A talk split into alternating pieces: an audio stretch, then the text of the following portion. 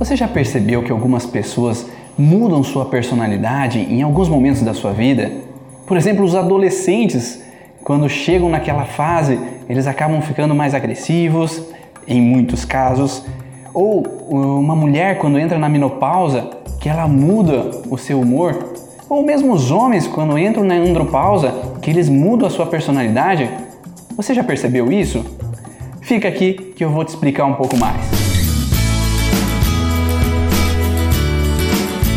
Meu nome é Ivan Bonaldo, sou fisioterapeuta, especialista em microfisioterapia, nova medicina germânica e leitura biológica. Hoje eu vou falar para vocês sobre o PET hormonal, que no mundo animal acontece assim.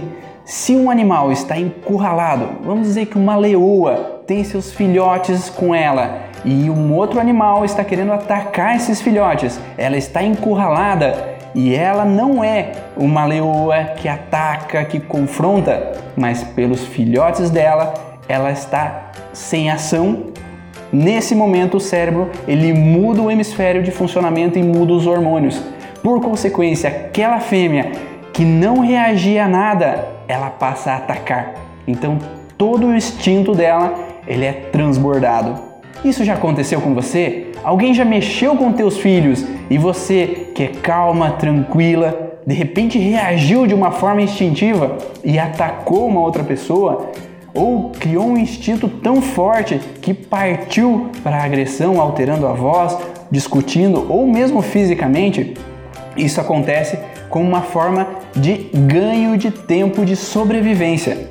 Se você permanecer naquele estado sem reação, você pode passar por uma morte, seja tua ou seja dos teus familiares.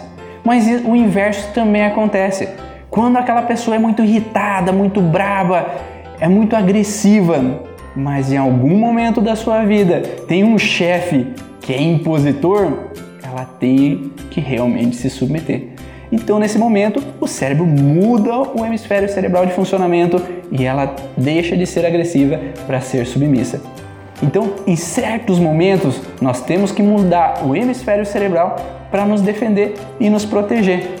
Isso é um estado de ganho de tempo para que evitamos passar por situações que sejam piores para a nossa vida. O PET hormonal também acontece em outros tipos de situações, como por exemplo, a criança que durante a sua infância ela tem que ser submissa a seus pais, mas quando chega na adolescência ela tem que demarcar seu território, ela tem que buscar o seu lugar.